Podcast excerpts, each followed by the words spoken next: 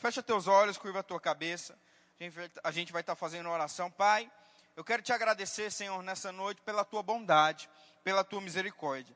Senhor, foi estabelecida essa data, o dia 25 de dezembro, para celebrarmos o nascimento do homem mais importante que já existiu, daquele pai que decidiu por obediência morrer naquela cruz para salvar toda a humanidade. Senhor, sabemos que Jesus, ele não, ele não precisava fazer isso, mas, Pai, por livre e espontânea vontade, por obediência, ele decidiu, Pai, descer do céu, deixar toda a tua glória, como a tua palavra diz, e morrer por nós, pagar essa dívida, Senhor, que o homem não conseguia pagar, e de fato nos trazer de volta a ter comunhão com você, trazer de volta a presença para dentro do homem. É por isso que nós somos gratos. E está aqui, Senhor, nesse dia 25, celebrando essa data com os meus irmãos em Cristo, não tem preço. E Pai, nós queremos te agradecer, porque você tem sido misericordioso conosco.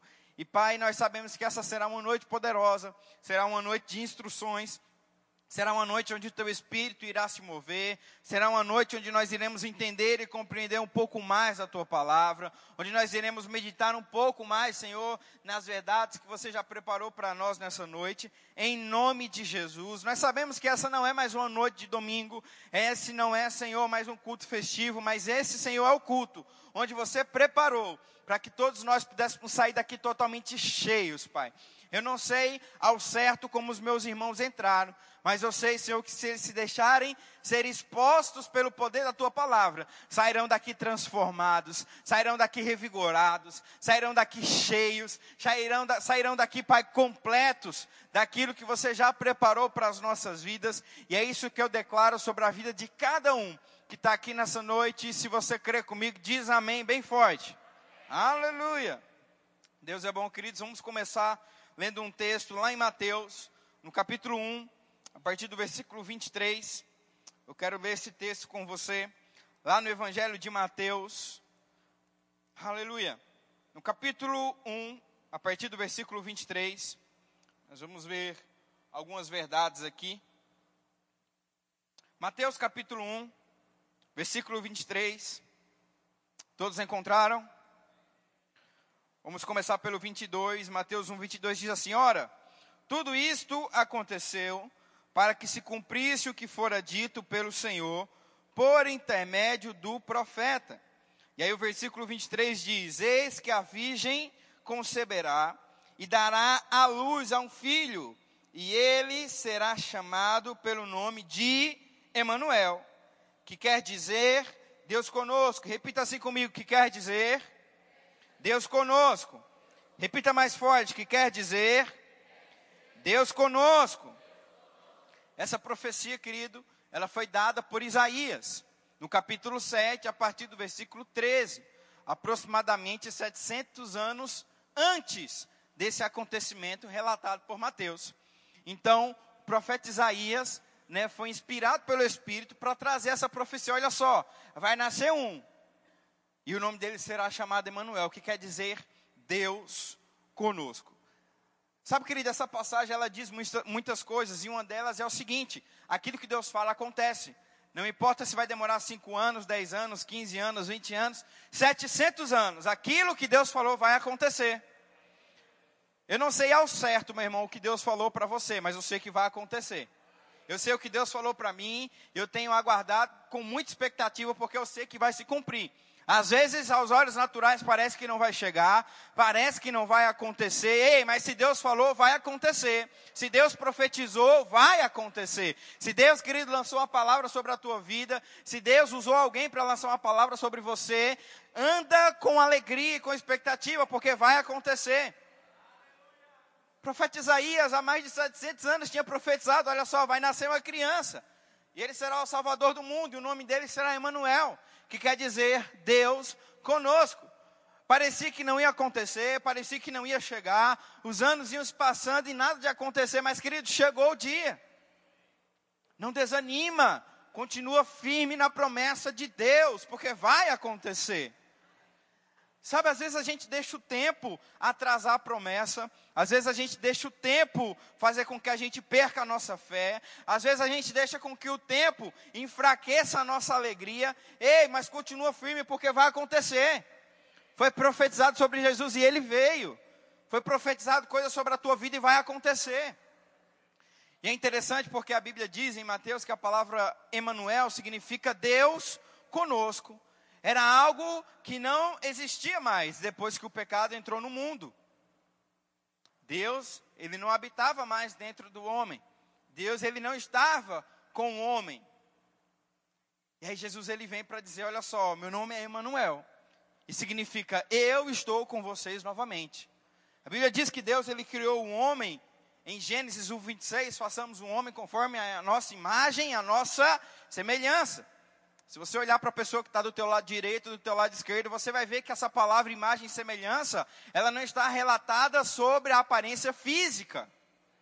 Porque se você olhar para o teu irmão aí, você vai ver que ele é totalmente diferente de você. E que imagem e semelhança é essa que o Senhor estava falando? O Espírito.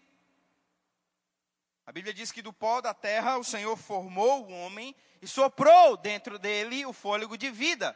Esse fôlego foi a própria vida de Deus. Foi a imagem e semelhança de Deus formando o homem. Façamos um homem conforme a nossa imagem, conforme a nossa semelhança. Ou seja, o nosso espírito é o mesmo espírito de Deus. Nós somos imagem e somos semelhança em espírito com Deus. Olha só que coisa extraordinária. E o homem ele foi criado dessa forma, mas o pecado entrou no mundo por meio da desobediência. O pecado entrou no mundo por conta de não seguir uma instrução de Deus. Sabe, querido, que muitas vezes nós temos perdido coisas de Deus porque nós não temos obedecido a Ele.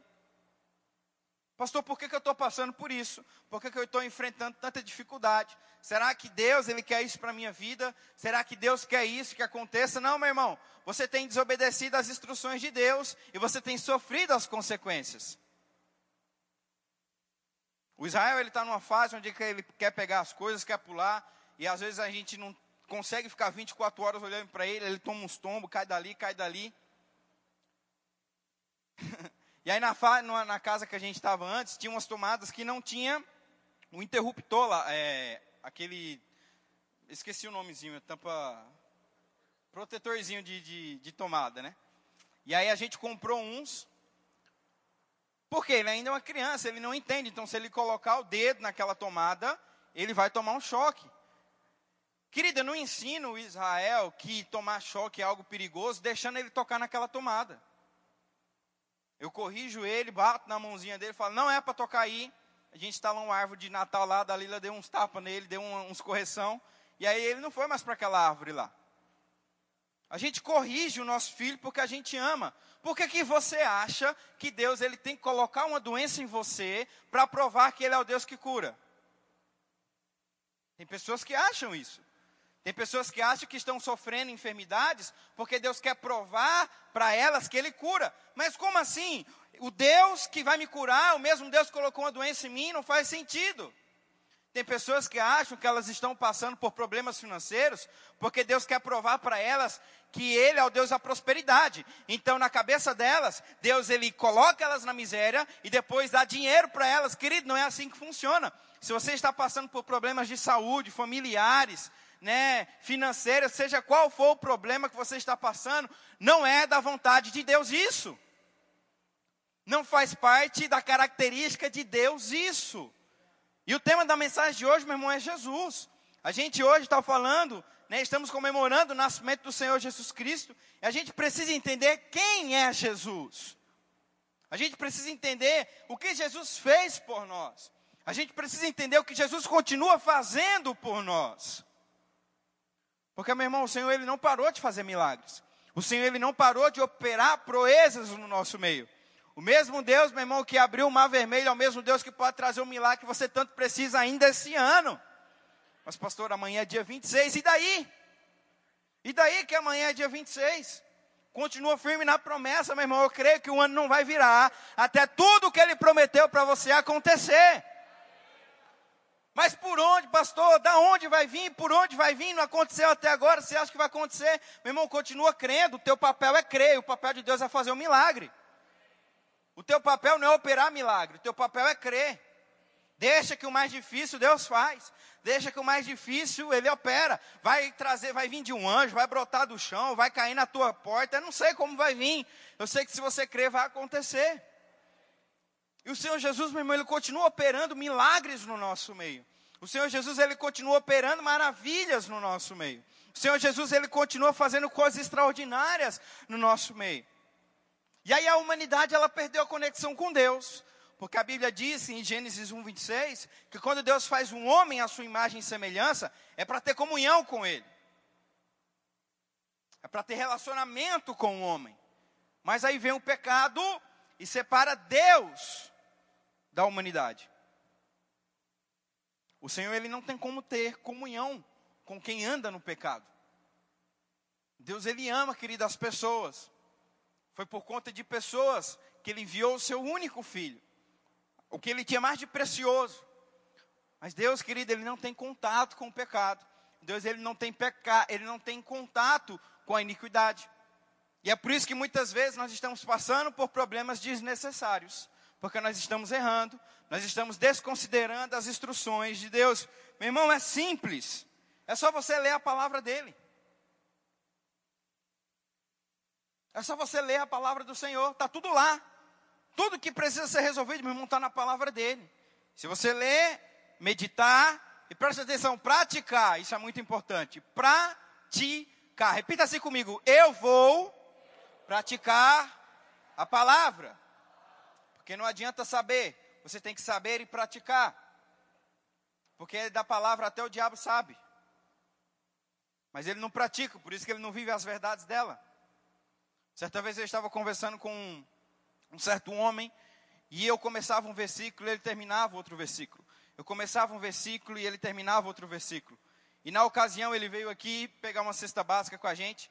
E ele começou a falar muitos versículos e, e, e, e verdades da palavra e tudo mais. Eu falei, cara, você é um conhecedor da palavra.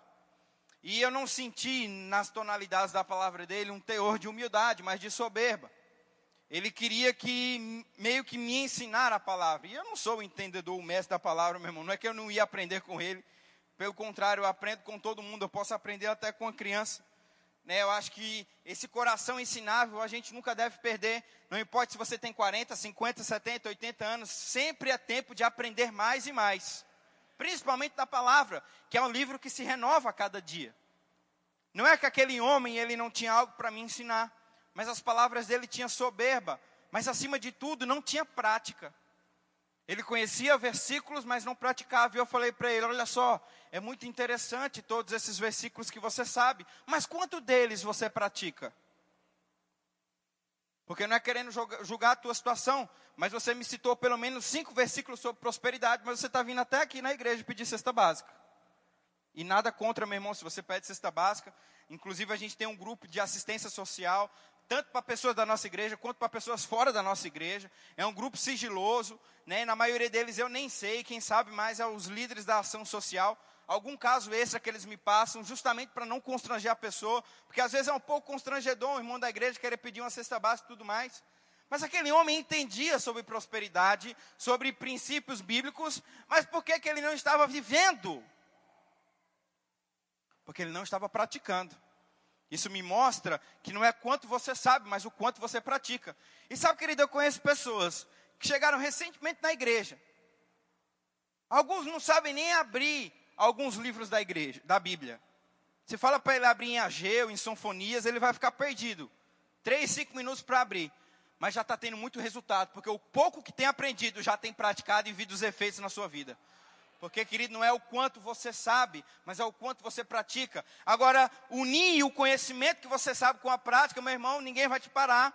Diabo nenhum vai te parar, circunstância nenhuma vai te parar.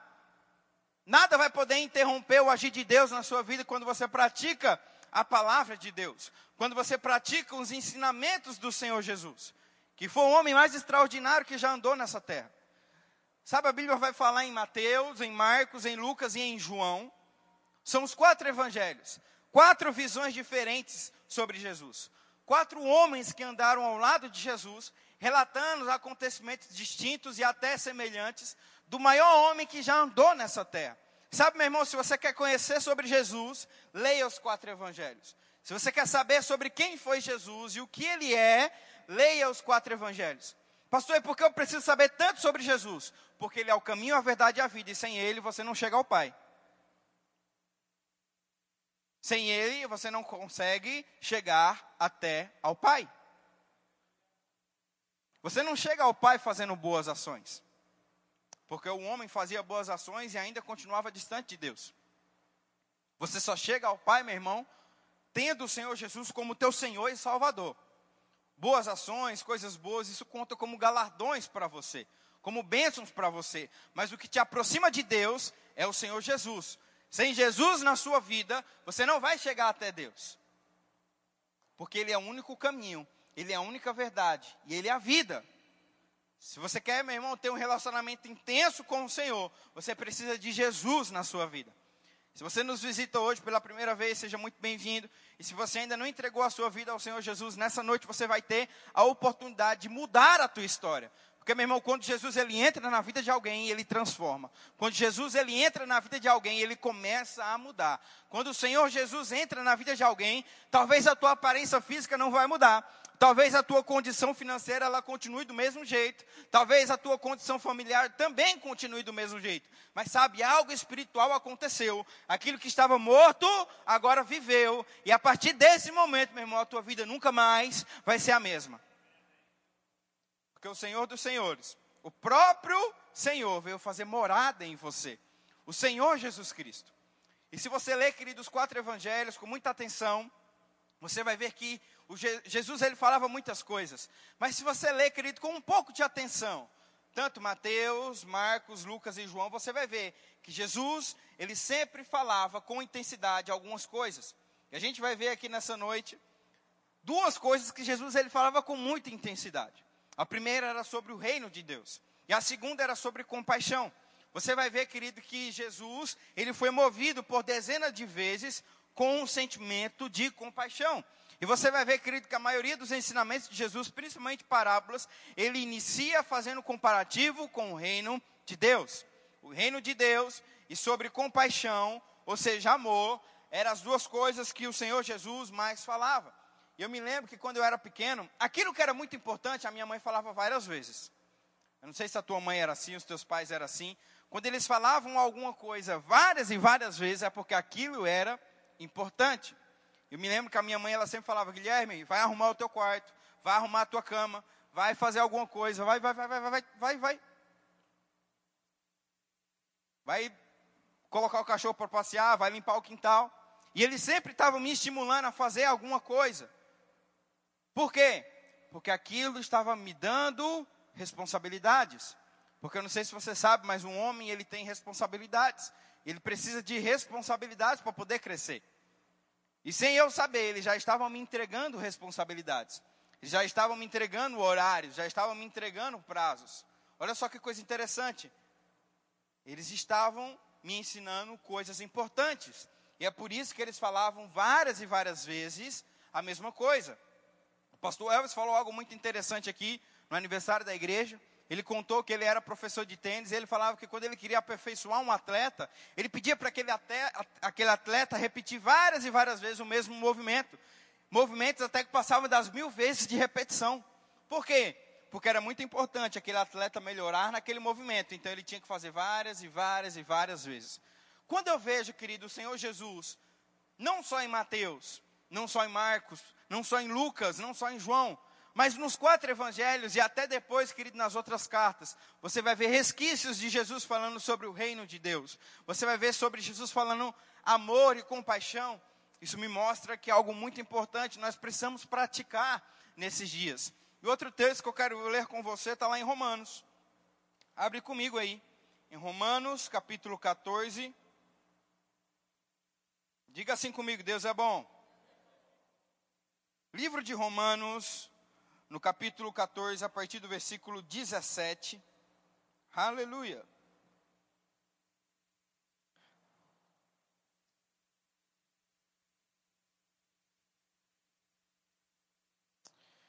Romanos 14, 17 diz assim: Porque o reino de Deus não é comida e nem bebida, mas justiça, e paz e alegria no Espírito Santo. Repita assim comigo, porque o reino de Deus não é comida, nem bebida, mas justiça e paz e alegria no Espírito Santo. Olha só que coisa interessante. A gente vê o apóstolo Paulo resumindo aqui o que Jesus falou no Sermão do Monte. Em Mateus, no capítulo 5, foi a primeira mensagem de Jesus depois que ele entrou no ministério. A gente vê que em Mateus, no capítulo 3, Jesus ele é batizado por João Batista. Mateus, no capítulo 4, Jesus ele é levado ao deserto pelo próprio Espírito de Deus para passar 40 dias e 40 noites jejuando. Depois que ele passa aquele período de jejum e oração, a gente vê que o diabo vem tentar o Senhor Jesus. E logo depois, em Mateus 5, ele começa a pregar o sermão do monte. Sermão muito importante. E nesse sermão, o Senhor Jesus estava falando sobre isso que o apóstolo Paulo falou. Olha só, o meu reino, ele não é comida e nem bebida. Por quê? Porque a gente hoje vive em uma sociedade totalmente diferente da sociedade daquele tempo. Olha só que revelação, meu irmão. Você acredita comigo que a gente vive em um tempo totalmente diferente, sim ou não? Hoje a gente vive em um tempo totalmente diferente. A gente vive em uma nação onde não tem guerras. Então a nossa qualidade de vida ela é muito, muito elevada do que a daquele tempo. A estimativa de vida de uma pessoa naquele tempo era de 35 a 40 anos. A estimativa de vida de um brasileiro é de 75 a 80 anos. Então você vê que a qualidade de vida naquele tempo era péssima. A medicina ela não era tão avançada para curar as pessoas de doença. A gente vê que as pessoas, elas literalmente brigavam por sobrevivência. Hoje é um número um pouco reduzido na nossa nação de pessoas que brigam pela sobrevivência. O que é a sobrevivência? recursos básicos para viver, comida e bebida. Hoje, a grande maioria do povo brasileiro já superou esse estilo de vida. Então, hoje, a maioria dos brasileiros, eles não vivem para comer e beber. Eles vivem para ter uma condição melhor de vida. Eles têm suas necessidades básicas supridas, a maioria, amém? E aí agora estão ali trabalhando para quê? Para ter uma casa melhor, para ter um carro melhor, para ter uma, quem sabe até duas viagens no ano. Mas naquele tempo não, naquele tempo você ter as suas necessidades supridas era algo alcançável, era algo que era como meta do ser humano. Eu preciso ter recursos para comer e beber, eu preciso sobreviver. E aí o Senhor Jesus, ele vem falando em Mateus no capítulo 5, e agora o apóstolo Paulo em Romanos 14, olha só, o meu reino não é isso que vocês estão buscando desesperadamente. O meu reino não é isso que vocês estão buscando cegamente comida e bebida. Mas o meu reino, ele é justiça, paz e alegria no Espírito Santo. Sabe, querido, que hoje tem pessoas buscando des desesperadamente por coisas que não são justiça, nem paz e alegria. Talvez naquele tempo as pessoas buscavam por sobrevivência, mas hoje as pessoas estão buscando desesperadamente por coisas materiais. Quando Deus está te alertando nessa noite, ei, o meu reino não é essas coisas. O meu reino não é essas coisas materiais que vocês estão brigando, que vocês estão lutando. O meu reino, ele é justiça, ele é paz e ele é alegria. E eu gosto muito, querido, desse texto, porque ele fala de três coisas essenciais para que você possa crescer e avançar nessa terra. Quando você entende que você é justiça de Deus, meu irmão, toda a diferença faz para você. Esse foi um dos motivos pelo qual o Senhor Jesus ele veio restaurar a humanidade. A Bíblia vai falar em Hebreus que o Senhor Jesus ele era a imagem exata. Ele não era a imagem parecida. Ele não era a imagem aproximada. Ele não era a imagem quase perfeita. A Bíblia diz em Hebreus que o Senhor Jesus ele era a imagem exata do Pai. Ou seja, quem via Jesus via o próprio Deus. Quem via Jesus era o próprio Deus andando nessa terra. O Verbo se fez carne e habitou entre nós. O Verbo é a palavra, ou seja, o Senhor deixou a sua glória e veio habitar nessa terra para que o homem pudesse compreender que a vontade de Deus sempre foi boa, agradável e perfeita para o seu povo. Mas como é que o Senhor iria explicar isso se ele não estava na mesma categoria da humanidade. Não tinha como. O Senhor Jesus teria que vir, o próprio Deus teria que vir se tornar um da nossa espécie e falar: olha só, eu não sou aquilo que vocês pensam, eu sou um Deus de amor, eu sou um Deus de paz, eu sou um Deus de alegria. A Bíblia fala em Êxodo, no capítulo 20, que quando Deus ele falava com o povo, o povo tinha medo. O povo hebreu tinha medo quando Deus falava com o povo. Querido, qual é o filho que tem medo do pai? Aquele que não conhece o seu pai. É por isso que ele tem medo. Quando você não conhece quem é Deus, meu irmão, você começa a ter medo dele. E sabe o que é pior? Você começa a obedecer a Deus com medo e não por amor. Você começa a obedecer ao Senhor, não porque você ama Ele, mas porque você tem medo do que pode acontecer se você não obedecer a Ele.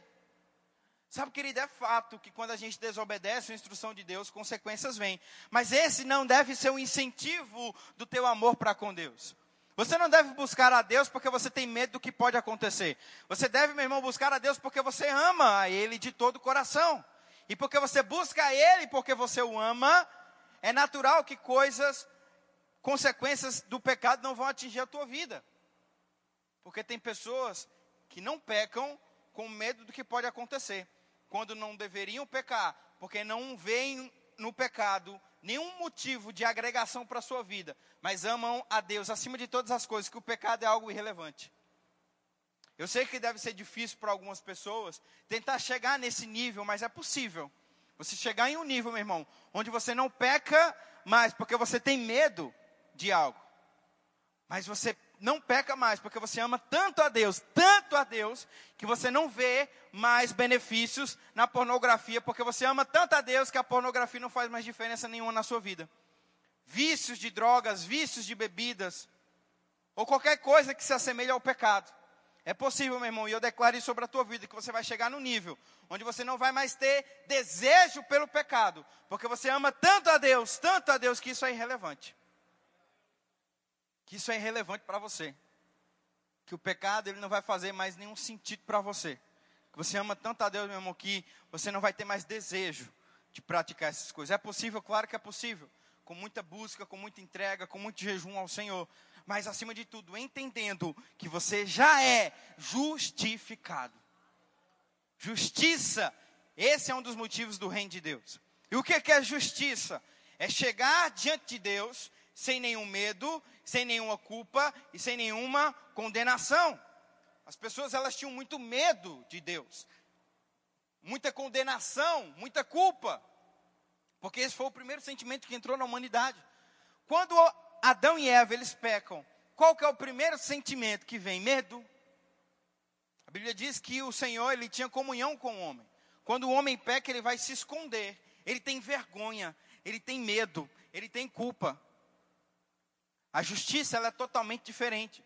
Quando você é justificado pelo Senhor Jesus, todo medo, toda culpa e toda condenação sai da tua vida. E agora você não tem mais medo de se chegar a Deus. Agora você não tem mais medo de se aproximar de Deus. Porque você sabe que nenhum medo, nenhuma culpa vai te afastar de Deus.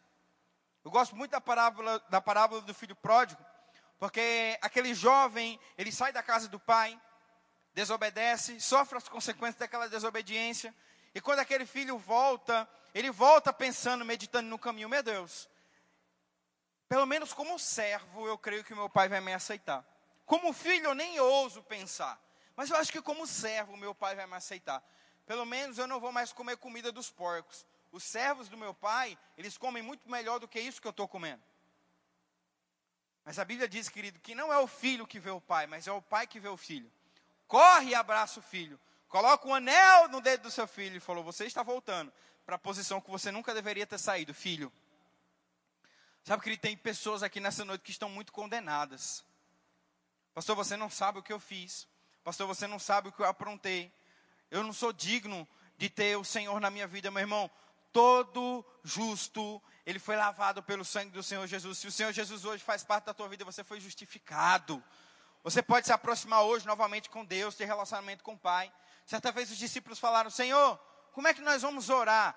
E o Senhor Jesus, ele começa ensinando a oração modelo, para a gente que é cristão, a oração do Pai Nosso. E ele começa essa oração, meu irmão, falando Pai. Essa palavra Pai, nesse modelo de oração que Jesus está ensinando aos discípulos, ela significa no hebraico Abba. Essa palavra aba, ela tem um significado de uma palavra muito íntima, de papai, de pai, uma palavra muito íntima entre um filho e entre um pai. E Jesus usa esse termo para ensinar os discípulos como falar com Deus. Olha só, você quer ter intimidade com Deus? Deus, ele é acessível.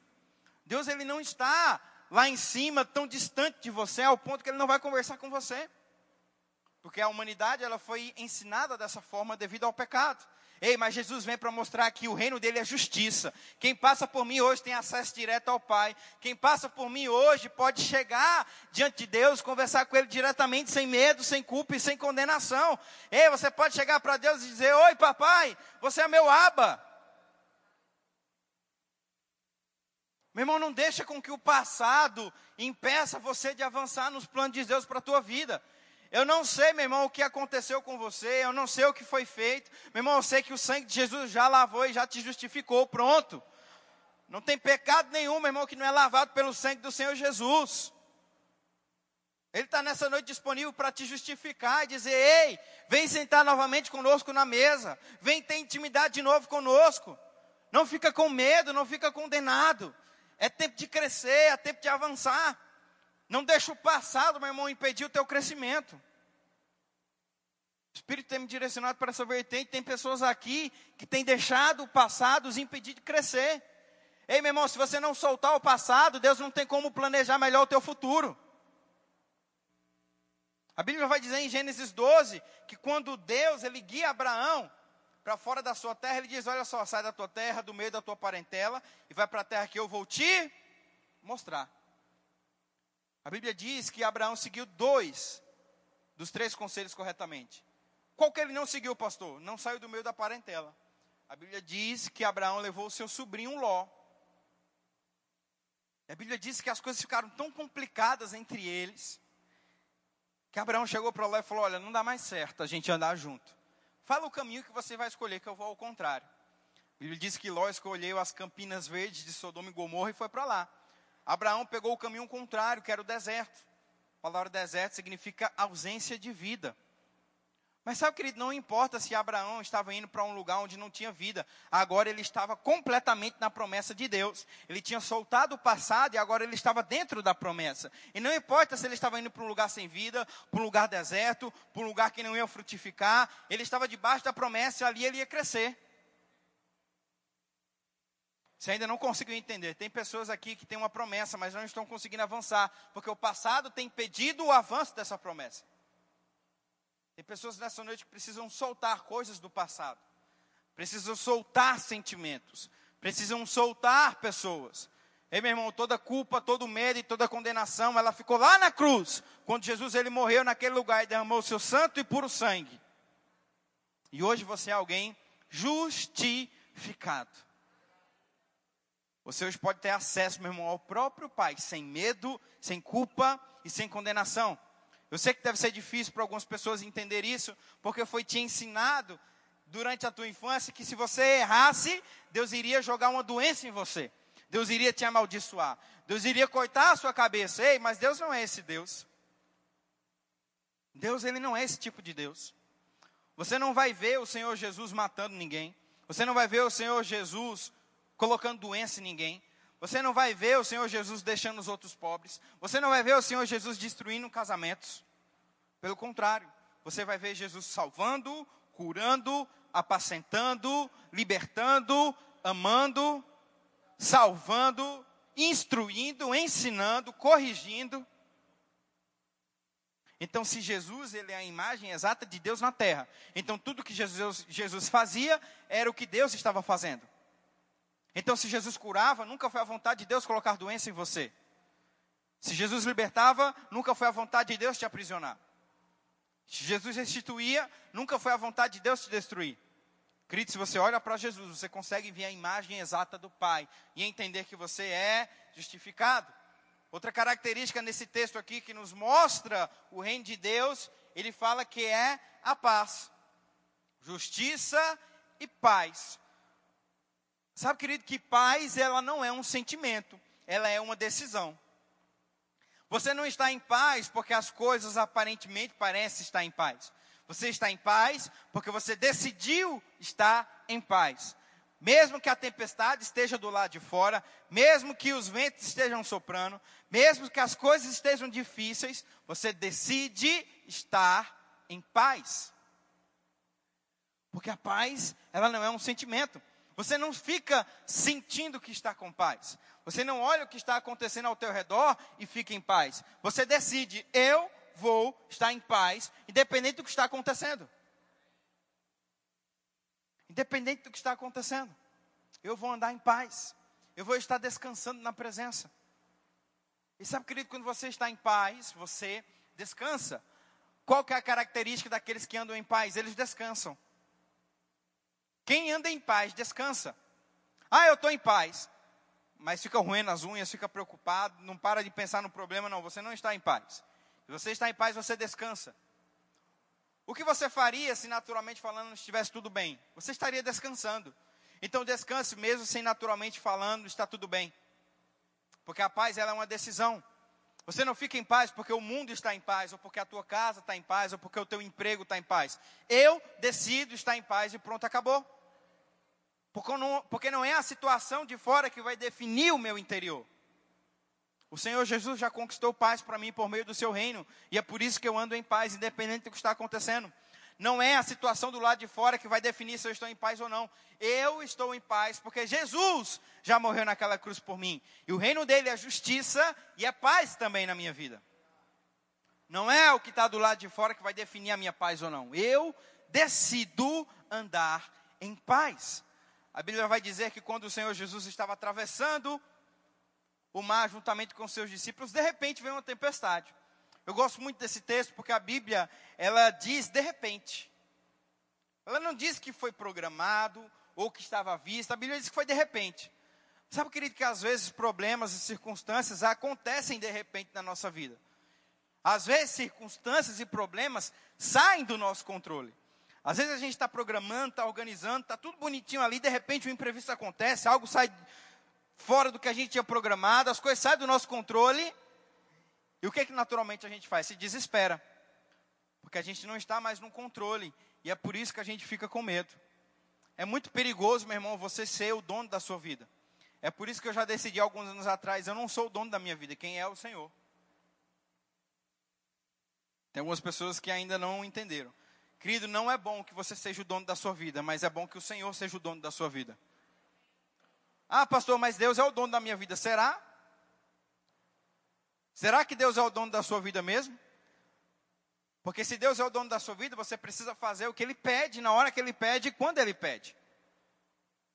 Ele não pode ser só o dono da sua vida da boca para fora. Deus é o dono da minha vida. Mas Deus está te mandando ir para a direita e você fala, não, eu vou ficar aqui. Não, então Deus não é o dono da sua vida. Ele é dono parcial. Sabe, querido, eu decidi alguns anos atrás me entregar por completo. Porque Jesus ele não se entregou de forma parcial. Jesus ele falou: "Não, essa humanidade merece só o meu braço. Vou ficar sem um braço. Não, a humanidade merece só a minha perna. Não, ele se entregou por inteiro. A humanidade me merece por completo. Eu vou morrer por inteiro por eles. Por que, que muitas vezes a gente quer se entregar, meu irmão, de forma parcial para o Senhor? A gente quer fazer coisas aqui, mas não quer fazer ali. A gente quer seguir algumas instruções que nos convém, não, meu irmão. Se Deus é o Senhor da tua vida, Ele precisa ser de fato por completo e não de forma parcial. Porque às vezes vai acontecer situações que vão sair do teu controle. Às vezes vão acontecer situações que vão sair de fato do que você tinha projetado. E aí? Você vai se desesperar? Não. Você levanta as mãos para o céu e fala: Graças a Deus eu não sou o Senhor da minha vida. Se eu fosse, eu estaria com medo, mas não sou eu, é Deus. É Deus que está no controle, é Deus que vai adiante, é Deus que vai na frente, é Deus que vai resolvendo. Ei Deus, eu jogo nas tuas mãos isso, porque eu sei que já está resolvido. Sabe o que Jesus estava fazendo na tempestade? Dormindo. Porque quem está em paz descansa, meu irmão. O mar balançando da direita, balançando da esquerda, o vento soprando, a tempestade rugindo e Deus descansando, o Senhor descansando. Por quê? Porque quem está em paz, descansa. Sabe, meu irmão, a tua vida ela pode estar um turbilhão. Mar jogando para cima, mar jogando para baixo, problema da direita, dificuldade da esquerda, família, casamento, empresa. Mas sabe, você deve estar em paz. Porque o dono disso tudo é o Senhor. E se ele não é, nessa noite ele precisa ser. Se o Senhor não é o Senhor completo da tua vida, meu irmão, nessa noite ele precisa ser. Porque ser o Senhor da sua vida pode ser bom até em determinado momento. Estava tudo bem até a tempestade chegar. Jesus estava dormindo do mesmo jeito. Os discípulos não foram acordar Jesus porque estava tudo sob controle. Sabe, querido, é muito perigoso você ser o Senhor da sua vida. É muito perigoso você estar no controle. É melhor, meu irmão, deixar na mão de Deus. Deixa Deus conduzir a tua vida. Ele te criou desde o início, ele sabe o teu propósito, ele sabe, querido, o motivo da tua existência. Deixa na mão dele, porque ele sabe como te guiar, ele sabe como colocar você nos melhores caminhos, nas melhores direções. Quando a gente está guiando a nossa própria vida, a gente fica à deriva no mar, sendo levado por qualquer vento de doutrina. E aí o mundo está falando, o mundo está bem, aí você está bem. O mundo está em crise, você está em crise também. E aí está todo mundo com saúde, você também está. Aí o mundo está doente, você também está doente. Aí está todo mundo bem mentalmente, não precisando de, de nenhuma ajuda de psicólogo ou algo do tipo. E aí você, o mundo está mal, mentalmente você também fica mal. Sabe, querido, quando você é o Senhor da tua vida, você está vivendo altos e baixos como uma montanha russa. Ei, mas quando o Senhor é o Senhor da tua vida, você vive uma vida constante. Na verdade, não vive constante, você vive para cima. Só, va, só melhorando só crescendo. Ah, mas está todo mundo perdendo, meu irmão. Eu estou ganhando. Eu estou igual José, prosperando em meio à crise. Estava todo mundo ao redor, passando fome, passando necessidade, o Egito só que subia, só crescia, só avançava. Porque quando o Senhor governa, meu irmão, a bênção. Quando o Senhor governa, a prosperidade. E aí você deve andar em paz. Paz é uma decisão, não é um sentimento. Porque às vezes, meu irmão, você não vai acordar querendo ficar em paz. Às vezes você vai se levantar querendo desesperar, querendo chorar, querendo chutar o pau da barraca, querendo largar o teu casamento, querendo se divorciar. Ei, mas a paz é uma decisão. Eu decido andar em paz. Independente do que está acontecendo, eu decido andar em paz. A terceira coisa que o apóstolo Paulo fala aqui sobre o reino é sobre alegria. Aleluia. Isso é algo muito importante, meu irmão. Se alegrar. Quando você se alegra, você vive o sobrenatural de Deus. Quando você se alegra, você vive as intervenções divinas de Deus. Naturalmente falando, quando você está triste, você vai, sei lá, ver um vídeo engraçado, algo do tipo. Mas quando você precisa resolver situações sérias, você precisa rir. No reino de Deus é diferente. No mundo as pessoas riem por qualquer coisa. Quando o assunto é sério, você precisa rir. Meu Deus, preciso pagar uma conta e não tem dinheiro. Ria. Rapaz, meu casamento está quase acabando, o que, é que eu vou fazer? Se alegra. Meu Deus, meu filho está perdido, como é que eu vou trazer ele de volta para o Senhor? Se alegra. Meu Deus, eu preciso fechar um grande contrato, milionário, e agora o que, é que eu vou fazer? Ria, se alegre. No reino de Deus, coisas sérias são resolvidas, são resolvidas rindo. Quando você quer resolver algo sério, meu irmão, no reino de Deus, você precisa rir. Você precisa se alegrar. Atos capítulo 16, a Bíblia vai falar sobre Paulo e Silas naquela prisão. Estavam presos, trancafiados naquele lugar. Sabe o que, é que eles fizeram? Eles se alegraram no Senhor. Eles riram em Deus. Porque, querido, quando você precisa de uma intervenção divina, você não vai chorar, você não vai reclamar, você não vai murmurar, você não vai dizer, ah, a culpa é do meu pai, a culpa é da minha mãe, a culpa é do governo, a culpa é desse emprego, a culpa é disso. Não, você se alegra. Quando você precisa, meu irmão, resolver alguma coisa importante, ria no Senhor. E você vai ver a intervenção divina entrando nele. E ao Senhor Jesus, ele vem mostrar a cultura do reino: justiça, paz e alegria.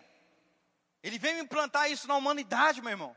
Ele veio mostrar isso para os seus filhos. Olha só, vocês precisam entender que vocês são justificados. Andar em paz, em alegria no Espírito Santo. Porque se vocês entenderem isso, meu irmão, vocês vão ver coisas poderosas acontecendo na vida de vocês.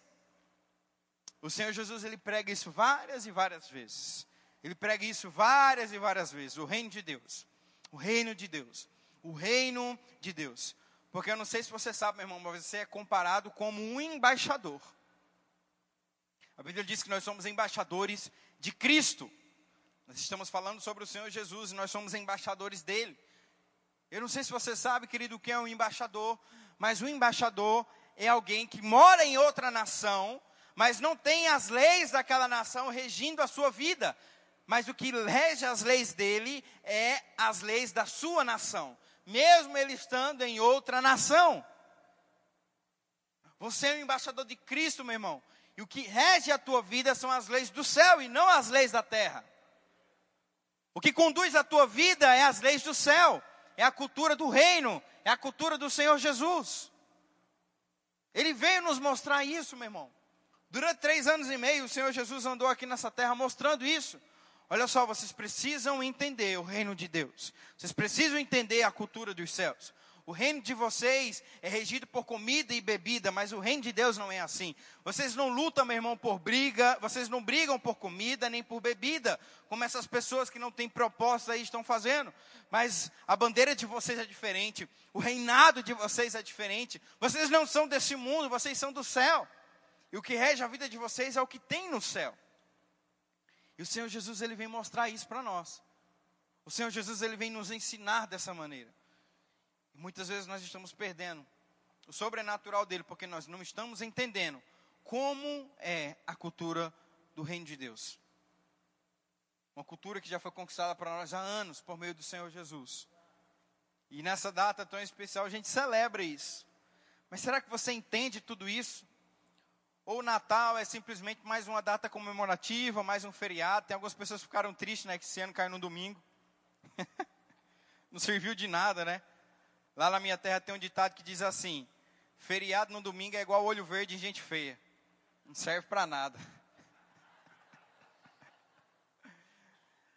Mas será que é só mais um feriado para você? É só mais uma data onde você vai comer um pouquinho a mais, reencontrar uns familiares? Alguns, quem sabe, até brigar, né? Discutir. Não, querido, é muito mais que isso. É muito mais que um feriado.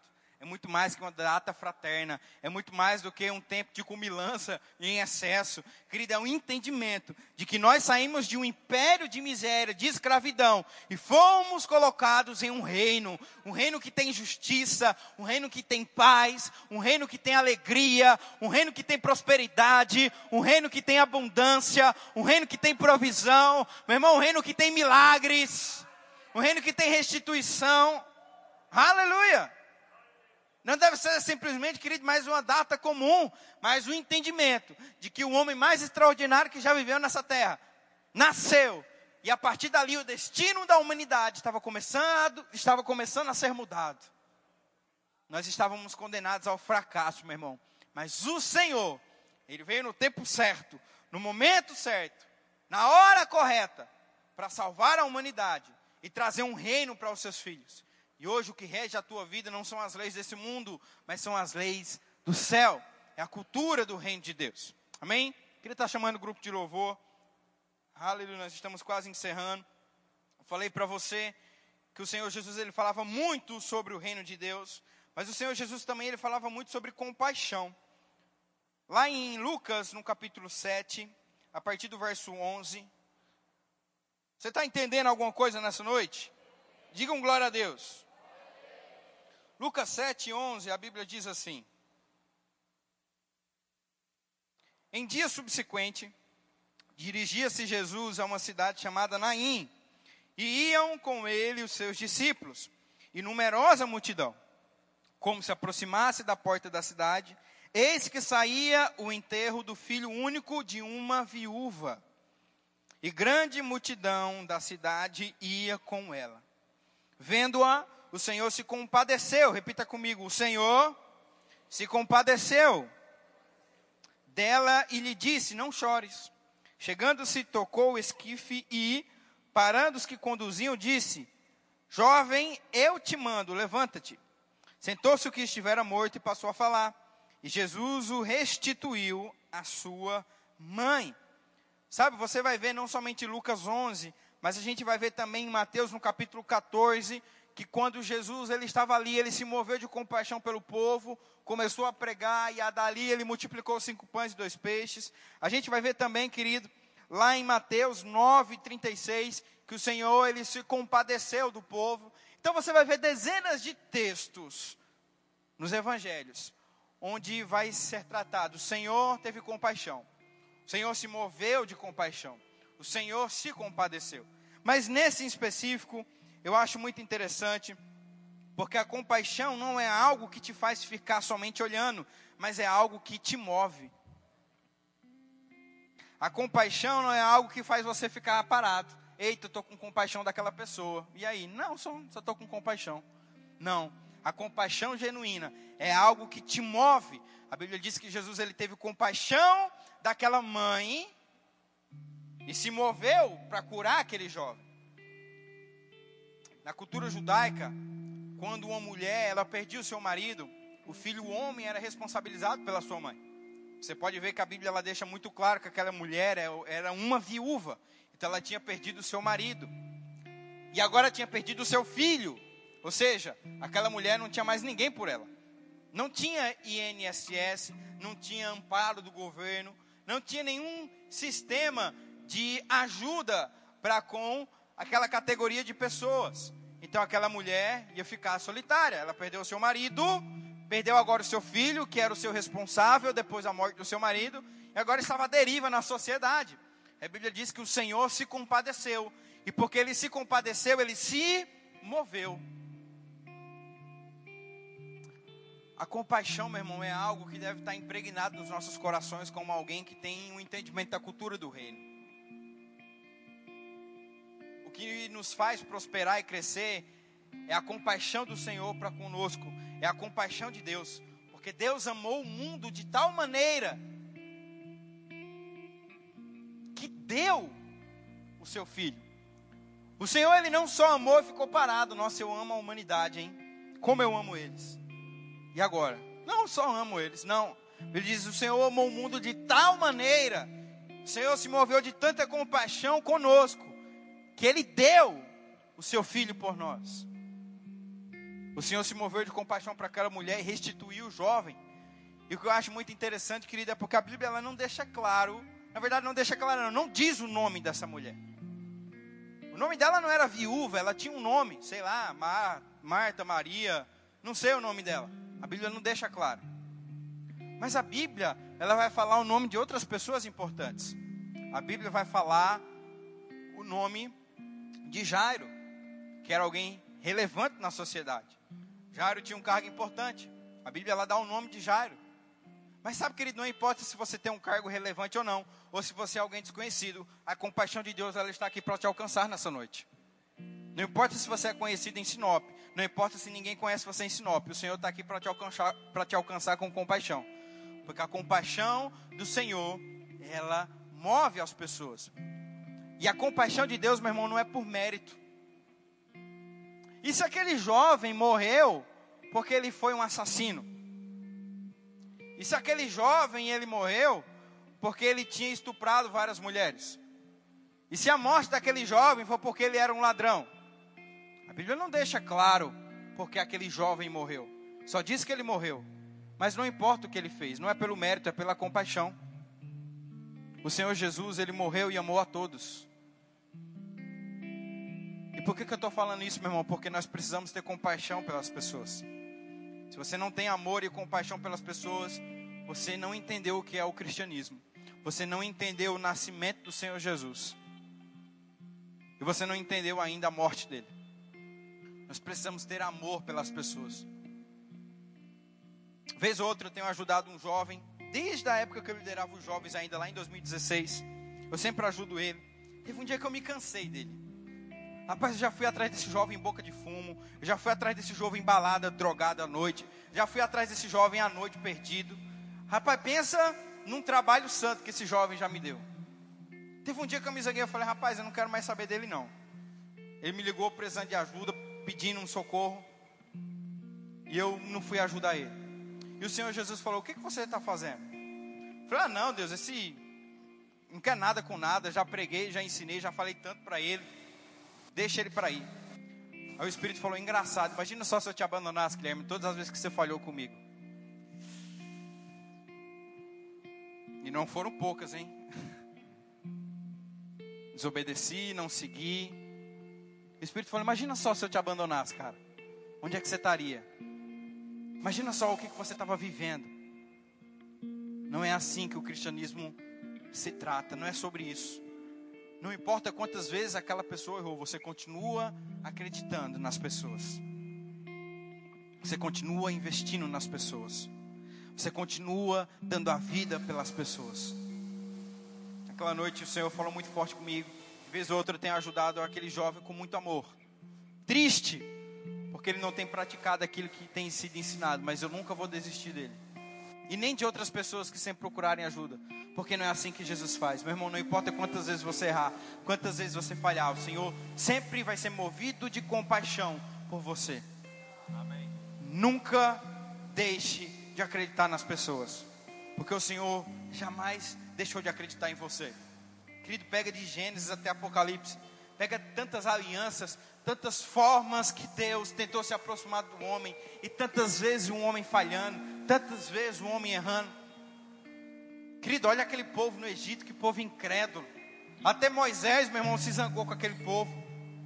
Até Moisés ficou de saco cheio daquele povo.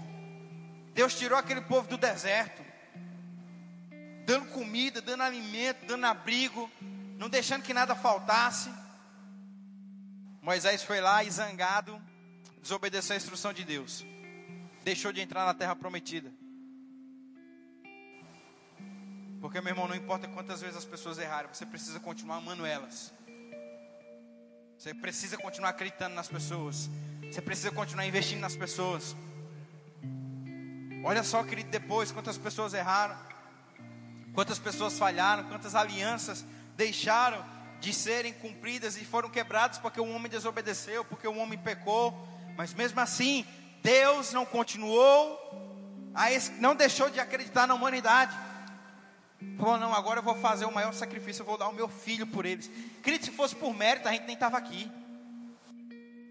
Imagina só se Jesus, se Deus fosse pensar como muitas vezes a gente pensa, dar o meu filho para esse povo, murmurador, pecador, adúlteros, mentirosos, ladrões, nunca que eu vou dar Jesus por esse povo. Mas não é por mérito, meu irmão, é por compaixão. Não é pelo que você fez, é pela graça de Deus. Não é pelo que você tem feito, meu irmão, é pelo quem você já é em Cristo. A gente nunca deve deixar de ser movido por compaixão pelas pessoas. E sabe, nesse dia onde a gente celebra o nascimento de Jesus Cristo, você jamais pode perder isso. Sabe, é, é, é fim de ano, né? Fechamento de, de, de metas, de cumprimentos. Você começou lá, talvez traçou uns objetivos, objetivos familiares, financeiros. Aí está chegando o fim de ano e você está tentando ver quais metas você atingiu, quais objetivos você cumpriu, qual você deixou de fazer, ou até mesmo que você precisa melhorar para o próximo ano. E tudo isso é muito, muito né? É, é muito claro na Bíblia que a gente precisa ter objetivos e metas para poder alcançar aquilo que Deus tem para a nossa vida. Mas quantas pessoas você ajudou esse ano? Quantas pessoas você falou que amava? Quantas cestas básicas você entregou para quem precisava? Quantos irmãos você ajudou em momentos de necessidade? Quantas orações por cura você fez? Porque o dom de curar não está só, não tá só sobre o pastor, não está só sobre o profeta, está sobre o cristão. Todo aquele que crê em mim fará obras semelhantes a mim e maiores. Porque você está esperando só o pastor para orar pelo enfermo? Vai você impõe as mãos também. Está sobre você. Porque você está só esperando a igreja para dar cesta básica para alguém, tira um pouquinho do teu orçamento, deixa de comer uma pizza à noite e vai ajudar alguém. Quantas pessoas você ajudou esse ano? O que, que tem movido a tua vida aqui? Por que você tem prosperado? Para que você quer prosperar? Para que você quer ter dinheiro? Se não tiver envolvido pessoas, meu irmão, nada disso faz sentido. Jesus ele não queria dinheiro, não queria fama, não queria glória, ele só queria cumprir o chamado de Deus para salvar pessoas se a tua vida ela não está movida por ajudar outras pessoas, você não está vivendo o verdadeiro evangelho.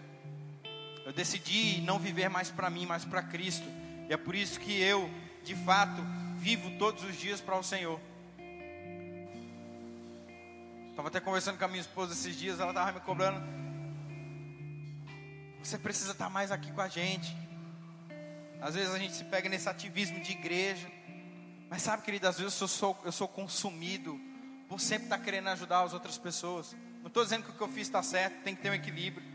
Tem que ter tempo para a tua família. Do que, que adianta ganhar o mundo e perder a tua casa? Do que, que adianta ganhar várias pessoas e perder a tua família? Não é sobre isso que eu quero falar, é sobre você sempre estar sendo movido de compaixão pelas pessoas. Você se levantar, querido, todas as manhãs e querer ajudar alguém, querer amar o próximo, querer dar oportunidades para alguém. Sabe, querido, que Deus ele está te fazendo prosperar não é para juntar para você, não, é para você ter mais oportunidades, para dar mais emprego a outras pessoas, para abrir mais portas para outras pessoas. Deus não quer que só você suba sozinho na vida, não, meu irmão. Se você tem chegado no sucesso sozinho, você fez algo errado. Você não chega às alturas sem ajuda de ninguém. O pastor Marcelo falou algo até interessante. Falou: desde o momento que você nasceu, você precisa de gente.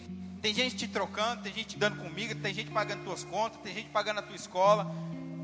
E aí quando você cresce, não, não vou ajudar ninguém. Como assim? A tua vida toda você foi ajudado, agora você não quer ajudar ninguém? Querida, a nossa vida ela deve ser envolvida por uma compaixão pelas pessoas. Se tudo que você tem feito na sua vida, nesse fim de ano que resta, esses poucos dias, e você fazer um balanço da tua vida, você não ajudou ninguém, você não amou ninguém. Eu não estou falando só de recurso financeiro, não, meu irmão. Uma palavra, um abraço.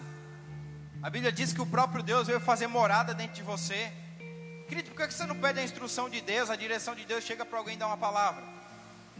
Tantas pessoas passando por problemas e necessidades, seja usado por Deus para chegar na pessoa e dizer: Ei, Deus te ama, Deus tem um propósito. Eu sei que isso que você está passando é difícil, ei, mas vai passar. Conta comigo, eu estou aqui para te ajudar.